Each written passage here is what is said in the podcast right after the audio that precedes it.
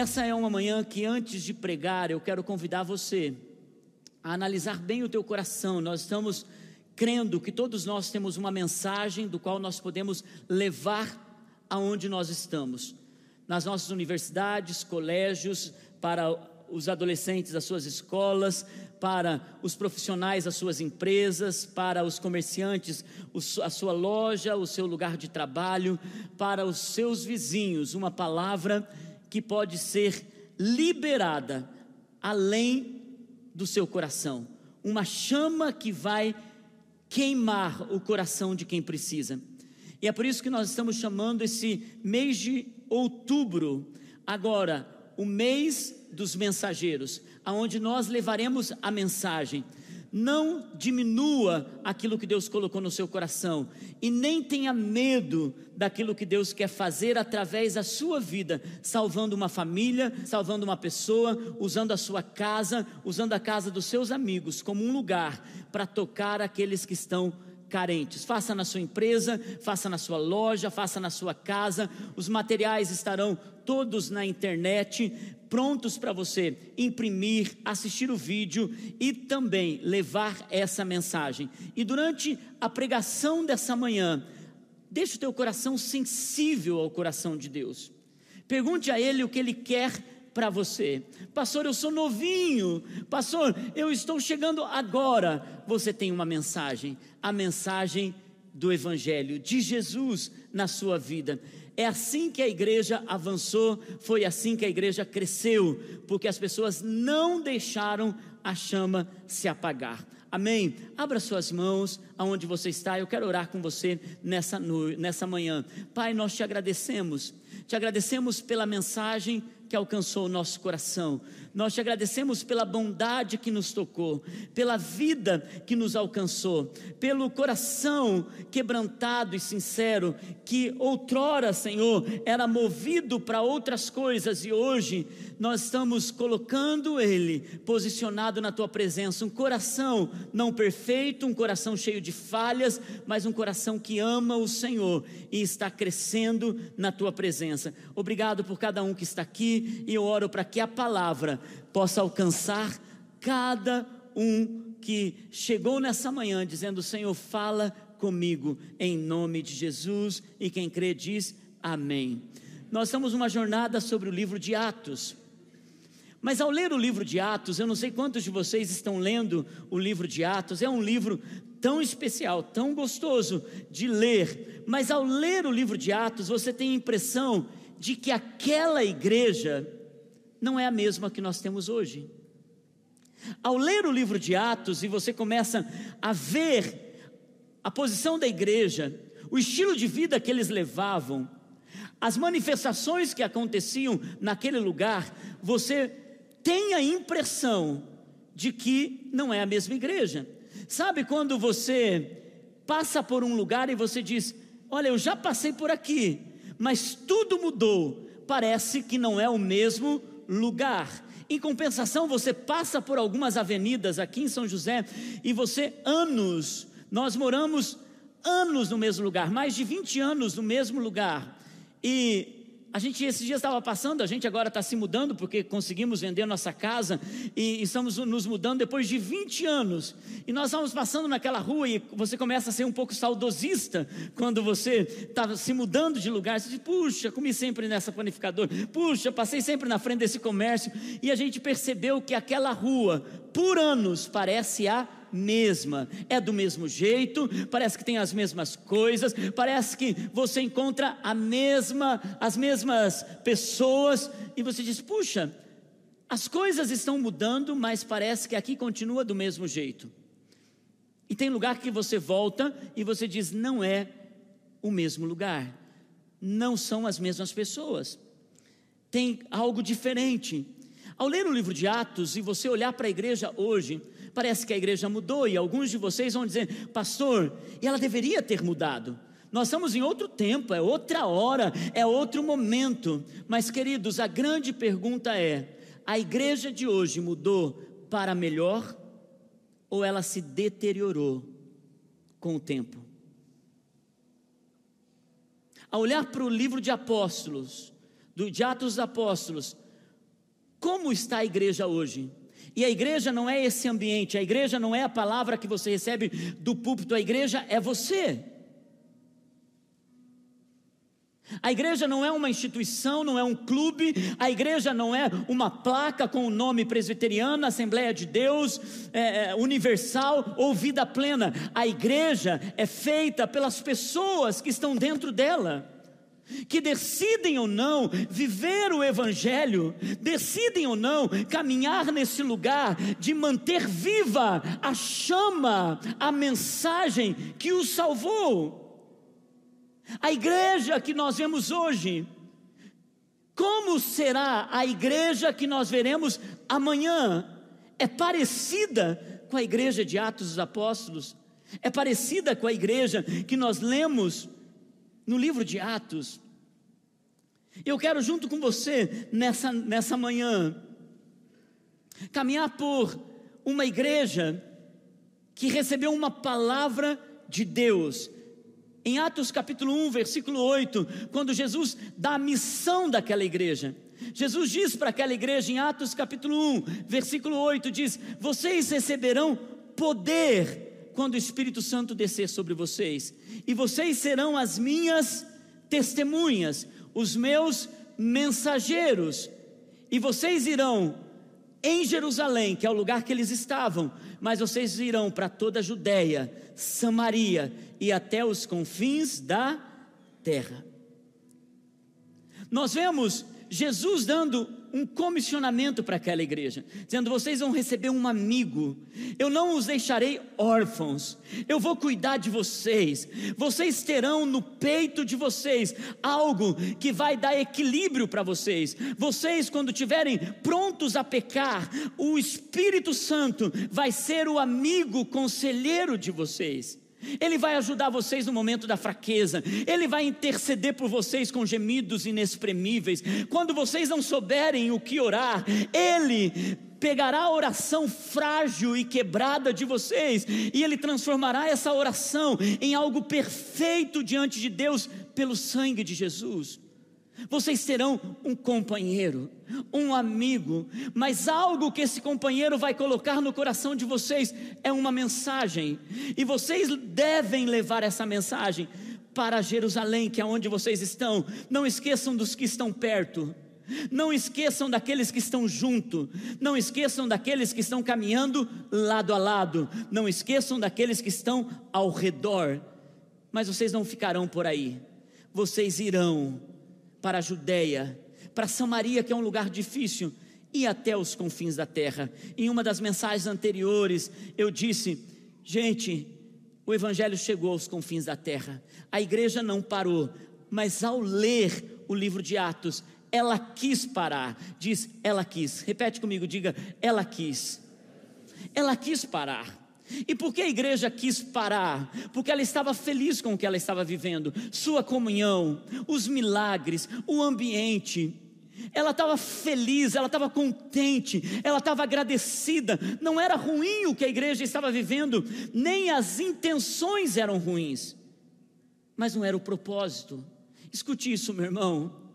Ainda que todas as suas intenções de olhar para a igreja como ela é hoje, uma igreja viva, uma igreja amorosa, uma igreja que está cumprindo o seu propósito. Gente, se eu não fosse dessa igreja, eu buscaria uma igreja como essa, porque eu estou pastoreando uma igreja que eu gostaria de frequentar. Esses dias nós recebemos os nossos irmãos da Força Nacional que estão vindo para São José nesse trabalho do, do, do Ministério da Justiça e estão vindo de todos os lugares. Eles foram conhecer algumas igrejas na nossa cidade e eles chegaram aqui, eles falaram: "Pastor, nós estamos indo algumas semanas aqui e nós decidimos que na próxima estação, um ano, um ano e pouco da nossa vida que nós estivermos aqui, alguns de Manaus, outros do Acre, outros do, do, do, de Mato Grosso, eles falaram: "Nós quando chegamos aqui, que igreja, que lugar maravilhoso!" Alguns deles estão aqui do lado, já estão fazendo encontro com Deus. Essa é a igreja que eu gostaria de viver, de participar, de experimentar. Mas, queridos,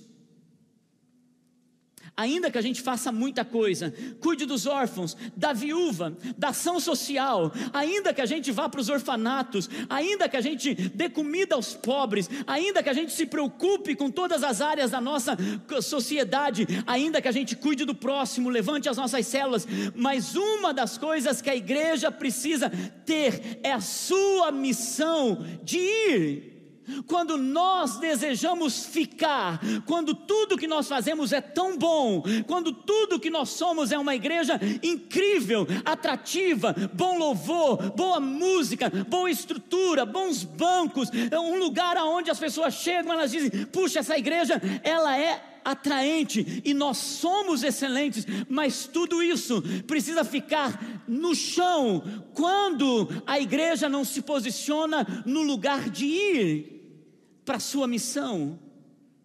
Porque o Evangelho só chegou até você, meu irmão, porque alguém foi, alguém decidiu abrir o peito, rasgar o coração e entregar uma mensagem para você. E se não fosse alguém fazer isso, você estaria em um lugar de trevas até hoje. E a igreja, depois de ter recebido esse comissionamento de Jesus, a igreja estava muito feliz onde eles estavam. Então Jesus precisou agir. Jesus precisou levantar uma crise, uma perseguição. Jesus precisou empurrar a igreja. Jesus precisou fazer com que a igreja acordasse para o momento que ela estava vivendo. Então, ele usa o meio da perseguição. Jesus prepara uma perseguição para essa igreja. O sinédrio decide levantar um complô contra a pregação do evangelho.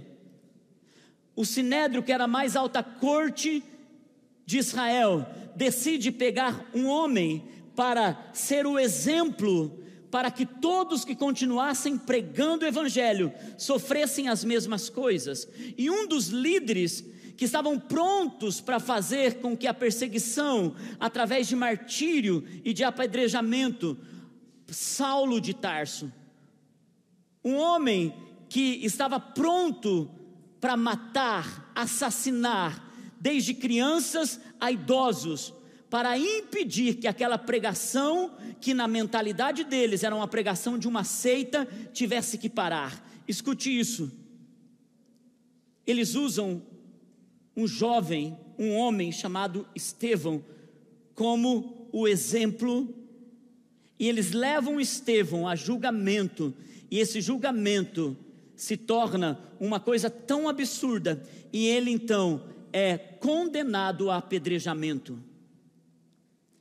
Motivo: carregar uma mensagem. Motivo: levar o evangelho. E Estevão é apedrejado, e então a igreja começa a ter medo a igreja começa a ficar assustada, a igreja começa a temer a sua própria vida, então eles são espalhados, eles são perseguidos, eles pegam as suas coisas e eles têm que sair de Jerusalém. E a Bíblia diz que os únicos que ficaram em Jerusalém foram os apóstolos. Por que os apóstolos ficaram em Jerusalém? Porque eles não tinham mais medo de morrer. Eles ficaram em Jerusalém porque a sua própria vida não tinha mais valor, eles conheceram a vida eterna, mas aqueles que fugiram eram novos convertidos, aqueles que fugiram ainda não tinham toda a compreensão do Evangelho, queridos, por isso escute bem. Muitas pessoas acham que a mensagem ela é levada por gente que conhece muito da palavra, mas a mensagem na igreja primitiva foi levada por aqueles que tiveram medo de morrer pelo Evangelho, mas quando eles saíram das suas casas, eles perceberam que tinha uma chama no seu coração. Eles perceberam que o fogo que ardia no seu peito era maior. Por isso que eu digo para você, igreja, você só vai descobrir o fogo que você tem no seu peito quando você decidir ir quando você decidir sair da sua casa e ir para levar a mensagem para alguém, e daí você vai cumprir e ver se cumprindo na sua vida aquela palavra que diz: quando vocês forem falar para outros, eu serei o que colocarei a mensagem nos seus lábios. E você vai se surpreender com aquilo que Deus vai fazer na sua vida, com as palavras, com as pessoas chorando na sua frente. Você vai perceber Deus te usando. O que aconteceu com essa igreja? Vamos para a palavra, vamos para Atos, capítulo 8, versículo 1 em diante. E Saulo estava ali, consentindo na morte de Estevão. Para alguém consentir, quer dizer, ele estava fazendo parte do processo de liderar aquilo. Alguns homens piedosos sepultaram Estevão e fizeram, por causa dele, grande lamentação. Saulo, por sua vez, devastava a igreja, indo de casa em casa, arrastava homens e mulheres e os lançava na prisão. Os que haviam sido dispersos, perseguidos, pregavam a palavra por onde quer que fossem. Vamos dizer isso? Vamos ler juntos? Os que haviam sido dispersos pregavam a palavra por onde quer que fossem. Vamos para Atos capítulo 11, versículo 19. Aí você já está num contexto onde Saulo teve um encontro com Jesus, se tornara Paulo de Tarso, ele havia tido um encontro tão genuíno com Cristo que, do dia para a noite, ele se torna de um perseguidor, um pregador do Evangelho. E olha, a igreja está num contexto agora, daqueles que tinham sido espalhados, perseguidos, chegaram em algumas cidades. E eu quero falar sobre a igreja que chega em Antioquia nessa manhã. Os que tinham sido dispersos por causa da perseguição desencadeada com a morte de Estevão, chegaram a Finícia, a Chipre e Antioquia, anunciando a mensagem apenas aos judeus. Alguns deles, todavia, cipriotas e sirineus, foram a Antioquia e começaram a falar também aos gregos. Eles não colocaram mais limitações na palavra. Não é só para aqueles que são de Israel, é para todos os que vivem nessa terra. Queridos, por isso não coloque limitação. Não acho que essa pessoa vai ser mais fácil, porque às vezes a pessoa que aparentemente é mais difícil, ao receber a palavra, vai ser a que vai levar o evangelho a muitas outras pessoas. Não diga você no seu coração, essa pessoa é difícil, porque só Deus sabe a oração que está vindo do coração de uma pessoa, às vezes com a cara amarrada, às vezes tão amargurada, ela está dizendo: Senhor, envia alguém para me ajudar nos próximos dias. Começaram a falar também aos gregos, contando-lhes o que? As boas novas. Diga boas notícias. Diga boas novas. A respeito de quem? A respeito do Senhor Jesus. A mão do Senhor estava com eles, e muitos creram e se converteram. Queridos, eu declaro: se você levar a mensagem, muitos vão se converter ao Senhor Jesus. Você pode dizer amém? Notícias desse fato chegaram aos ouvidos da igreja de Jerusalém e eles enviaram Barnabé a Antioquia. Barnabé era um homem equilibrado, um dos apóstolos também, não dos doze, mas um dos apóstolos. Este ali, chegando e vendo a graça de Deus, o que é graça de Deus? Favor imerecido. Ficou alegre e os animou a permanecer fiéis ao Senhor de todo o coração. Ele era um homem bom, cheio do Espírito Santo e de fé, e muitas pessoas foram acrescentadas ao Senhor. Então, Barnabé foi a Tarso procurar Saulo. E quando o encontrou, levou-o para Antioquia. Assim, durante um ano inteiro, Barnabé e Saulo se reuniram com a igreja e ensinaram muitos. Em Antioquia, os discípulos foram pela primeira vez chamados. Aonde que nasceu a palavra cristãos? Em Antioquia. Pela primeira vez, eles foram chamados cristãos. Por que eles foram chamados cristãos pela primeira vez em Antioquia? Porque algo aconteceu em Antioquia. Aquele povo daquela cidade, aquela igreja naquela cidade, se tornou tão parecida com Jesus que eles diziam: eles são pequenos cristos. Porque cristão significa isso, eles são pequenos cristos. Queridos, já pensou alguém chegar para a igreja do nosso século e dizer, gente, essa igreja, ela é muito parecida com Jesus.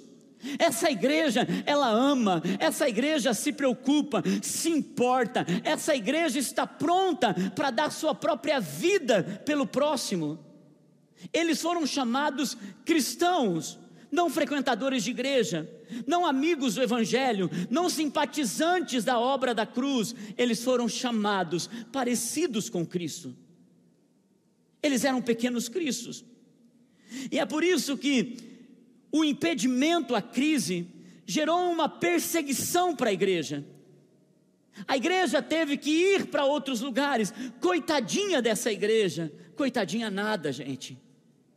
Quando eles saíram, eles levaram uma chama, eles levaram um fogo no peito, eles levaram um fogo no seu interior, e eles decidiram queimar-se por Jesus.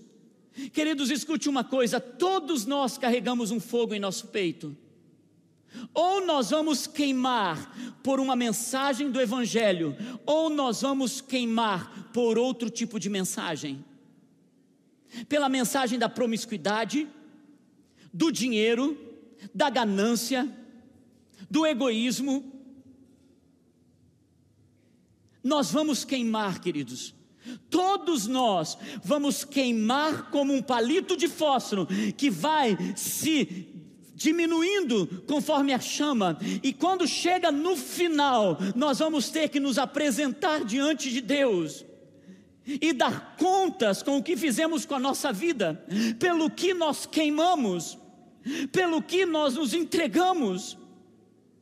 E eu chamo você a ver a chama do Evangelho que foi colocada no seu coração, irmãos, venham queimar para Jesus. E quando você coloca Ele em primeiro lugar, você percebe que Ele coloca todas as coisas no seu lugar. Ele acrescenta todas as coisas. A, a crise que a igreja enfrentou levou ela a carregar aquela chama. Nós lemos agora dizendo que eles carregaram boa, as boas novas. Queridos, como são felizes aqueles que portam boas novas. Chegar com uma boa nova, ser o primeiro a dar a boa notícia, ser o primeiro a dizer: ei, você recebeu a resposta, foi contratado. Ei, recebeu o diagnóstico, não há mais doença. Ei, aconteceu algo, boas novas, boas notícias. Aquele que chega primeiro com as boas notícias é louvado, recebe alegria, os abraços. Agora, coisa triste é ser portador de más notícias e ser o primeiro a entregar aquilo. Vocês já viram isso, gente? Eu não sei como dizer isso, mas a pessoa morreu. Eu não sei como dizer isso, mas acabou o seu ciclo.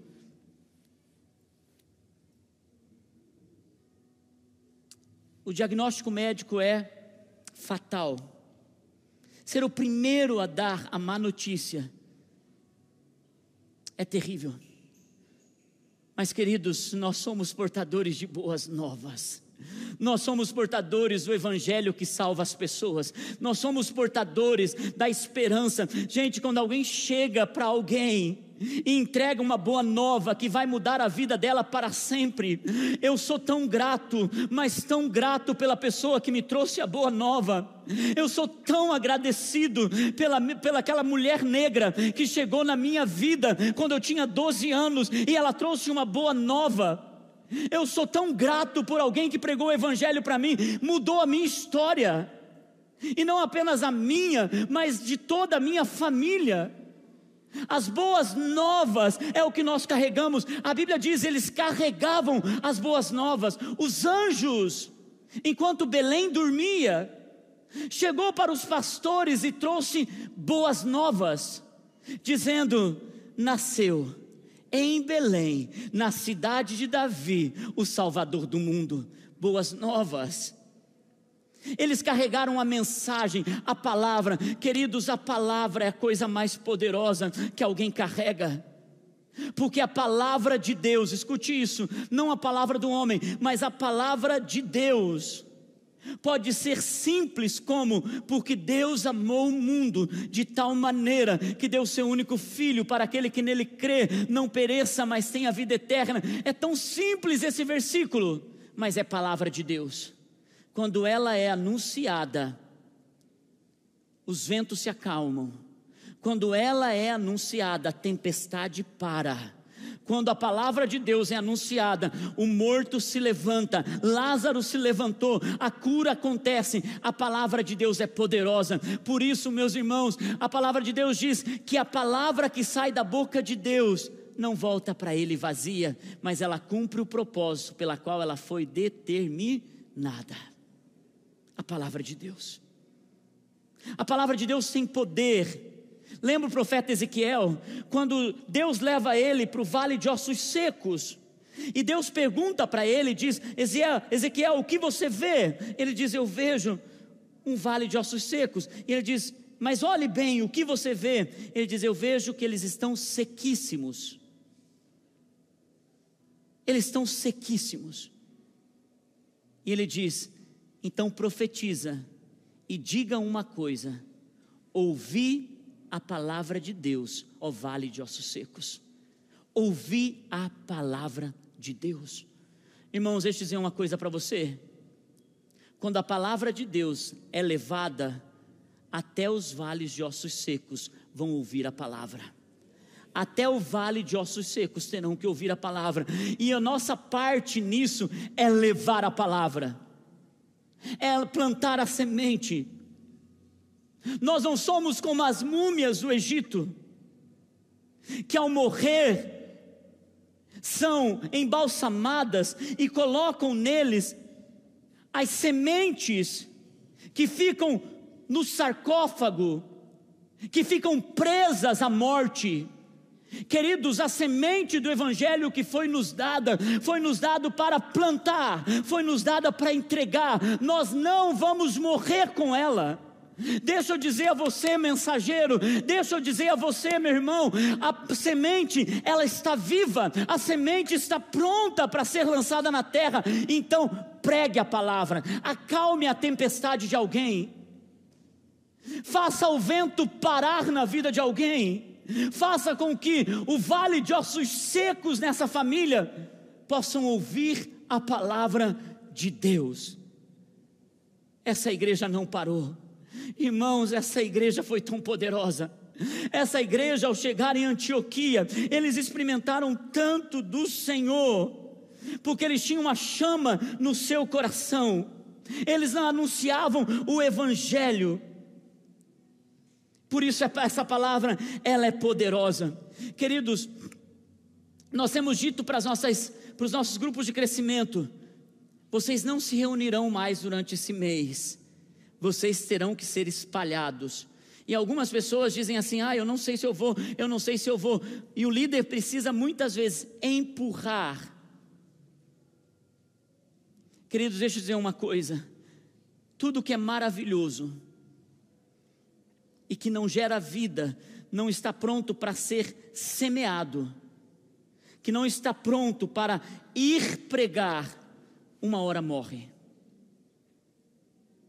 Ainda que seja duro para algumas pessoas, mas eu quero dizer, esse mês de outubro, ainda que Deus está gerando uma crise uma, uma coisa que está ficando desconfortável, mas o Evangelho vai ser pregado, e o que importa não é a nossa própria vida, o que importa é a vida daqueles que estão sofrendo, o que importa é a vida daqueles que estão necessitados, o que importa é a vida daqueles que estão doentes, o que importa é a vida daqueles que estão clamando, dizendo: Senhor, envia alguém. Deixa eu dizer, meu irmão, às vezes Deus prepara até crises em nós, para que nós possamos anunciar a palavra. Eu estava em Belém o ano passado e eu estive na primeira igreja Assembleia de Deus do Brasil, quando os missionários e a Assembleia de Deus varreu essa nação com a pregação do Evangelho. Hoje a gente brinca: se uma cidade não tem Banco do Brasil, Correios e Assembleia de Deus, nem pode ser considerada uma cidade. Porque aonde você vai, pode ser lá, no meio do nada, tem uma igrejinha Assembleia de Deus. E você vai conhecer o pastor, é o pedreiro que trabalha a semana inteira, que não sabe falar muitas vezes nada correto, é nós fomos, nós voltemos, mas ele decidiu dar a sua vida pela pregação do evangelho naquele lugar. Eu estava lá em Belém e ouvi a história da Assembleia de Deus. Diz que quando os missionários chegaram por três anos, ou quase isso, os missionários começaram a pregar e Deus varreu Manaus, né? Deus varreu Belém.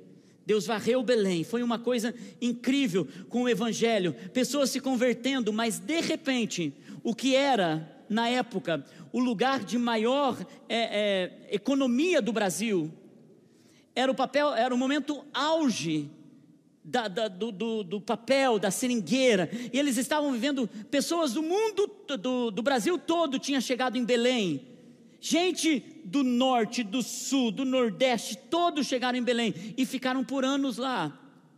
E eles receberam o evangelho e de repente uma crise se estabeleceu aonde as empresas não estavam mais trabalhando, os funcionários começaram a ser mandados embora, e começou um êxodo de Belém para outros lugares. Só que aquela crise financeira, que parecia ser uma coisa terrível, se tornou a chama do evangelho para o Brasil, sendo espalhada porque aqueles garimpeiros, aqueles seringueiros, é, saíram de lá e eles foram para todas todos os estados brasileiros pregando a palavra. E quando eles descobriram, 15, 20 anos depois, todos os estados brasileiros tinha sido é, evangelizado, tinha gente, é, a igreja abrindo, algo acontecendo, eles tiveram que então abrir uma instituição chamada Assembleia de Deus, porque a crise impulsionou os mensageiros. Deixa eu dizer para você, às vezes a crise é má, mas às vezes a crise é uma bênção. Às vezes você está enfrentando uma crise dentro do teu coração. Não, eu não vou, eu não vou, eu não vou, eu não vou. O desconforto pode ser para salvar a vida de alguém. Então só diga sim, eu irei. E às vezes, querido, sabe, até para a gente saber o que é ouvir não pelo Evangelho, a dor que a gente sente, a tristeza que é ouvir não, quando alguém quer pregar a palavra e outro não quer ouvir. A igreja precisa experimentar tudo isso. Faz parte da nossa jornada, da nossa vida cristã. A igreja de Antioquia impactou o primeiro século. Foi, cresceu tanto ao ponto de Barnabé ter que buscar Saulo, ou melhor, Paulo. E ele discipula Paulo por um ano, e Paulo disse, ajuda ele a discipular a igreja. E essa igreja começou a crescer. Queridos, a igreja é a luz do mundo. E é por isso que a igreja não pode se esconder dentro dos templos. É por isso que o nome igreja é chamados para fora. A igreja não pode se esconder debaixo da cama. Jesus disse: não se coloca a luz debaixo da mesa, debaixo da cama. A igreja não pode se esconder nos templos. A igreja precisa entender que ela foi chamada para brilhar a sua luz lá fora. Queridos, escute isso. Na Bíblia, muitas vezes, a igreja é comparada à lua. Muitas vezes na Bíblia. Esse astro, a lua, ele não tem energia própria, luz própria ele precisa do sol para brilhar. Da mesma forma, a igreja, ela não tem luz própria. Querido, se eu chego aqui, eu posso estar com o melhor som, você pode estar sentado na melhor cadeira, a gente pode ter uma melhor equipe de louvor, mas se não tiver o sol da justiça brilhando nesse lugar, tudo que nós fazemos é sem luz, é sem graça, é sem poder, é sem vida. Por isso que Jesus é o nosso sol. E é por isso que é Ele que vai brilhar sobre a sua vida. Não é o que você tem, meu irmão, não é o que você possui, não é a, a, tua fluência, não é o teu conhecimento, não é aquilo que você já aprendeu. O que você tem é a luz de Jesus sobre a sua vida. Você não tem luz própria. Quando uma pessoa acha que é bom, Deus precisa fazer com que ela se torne humilde o suficiente para que a luz dele brilhe. É a luz de Jesus que quer brilhar em você. É a luz de Jesus que quer fazer você se tornar um farol para iluminar aqueles que estão em perigo no alto mar. É por isso, queridos, não vamos nos esconder dentro das nossas igrejas. Tem gente que quer mudança, mas quer mudança de igreja. Tem gente que, se ela chega numa igreja, não tem o ar-condicionado, se não tem o banco confortável, se não tem uma estrutura do qual ela se encaixa, ela diz: vou procurar uma igreja melhor. Eu quero dizer para você, meu irmão, a igreja, ela só se tornará poderosa quando você deixar a luz de Cristo brilhar sobre a sua vida e deixar a sua voz tocar aqueles que estão gritando, pedindo: Senhor, envia alguém para me ajudar. A igreja é poderosa. E eu encerro nessa manhã, queridos, dizendo para você: há uma porta aberta. E a porta que Deus abre, ninguém pode fechar. E você precisa carregar essa mensagem. Apocalipse capítulo 3, versículos 7 e 8 diz assim: Ao anjo da igreja em Filadélfia, escreva: Essas são as palavras daquele que é santo e verdadeiro, que tem a chave de Davi. O que ele abre, ninguém pode, e o que ele fecha, ninguém pode. Conheço as suas obras e eis que coloquei diante de você uma porta aberta, que ninguém pode fechar. Sei que você tem pouca força, mas você guardou a minha mensagem, você guardou a minha palavra e não negou o meu, não negou o meu nome. Queridos, eu sei que você tem pouca força, mas você não negou o nome de Jesus. A tua igreja está te chamando. A tua igreja está dizendo: espalhem a mensagem. Não é para fazer essa igreja crescer, meus irmãos, porque quem faz a igreja crescer é o Senhor Jesus. Porque eu quero te ajudar e eu quero ver você crescendo para se tornar um canal de Deus na vida de alguém. Você é um mensageiro. Então, ao sair nessa manhã desse lugar, eu convido você a se tornar um mensageiro para essa hora. Ir na casa de alguém, chamar pessoas para sua casa, acessar os materiais e pregar o Evangelho. Nunca foi tão fácil. Não é apenas aquilo que você ouviu uma, duas, dez vezes, como essa igreja que foi perseguida. Você está pronto para ser treinado e ser enviado. Enquanto nós vamos adorar com essa última canção, eu quero convidar você a abrir o teu coração.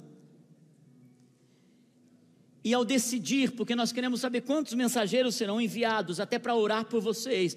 Hoje eu quero orar declarando sobre vocês um envio para esse lugar. Você não sabe para onde ainda, você vai pedir ao Senhor uma oportunidade, mas você vai decidir: eu vou me posicionar como um mensageiro, Senhor, e eu vou carregar essa mensagem. Então vou pedir para que você se coloque em pé.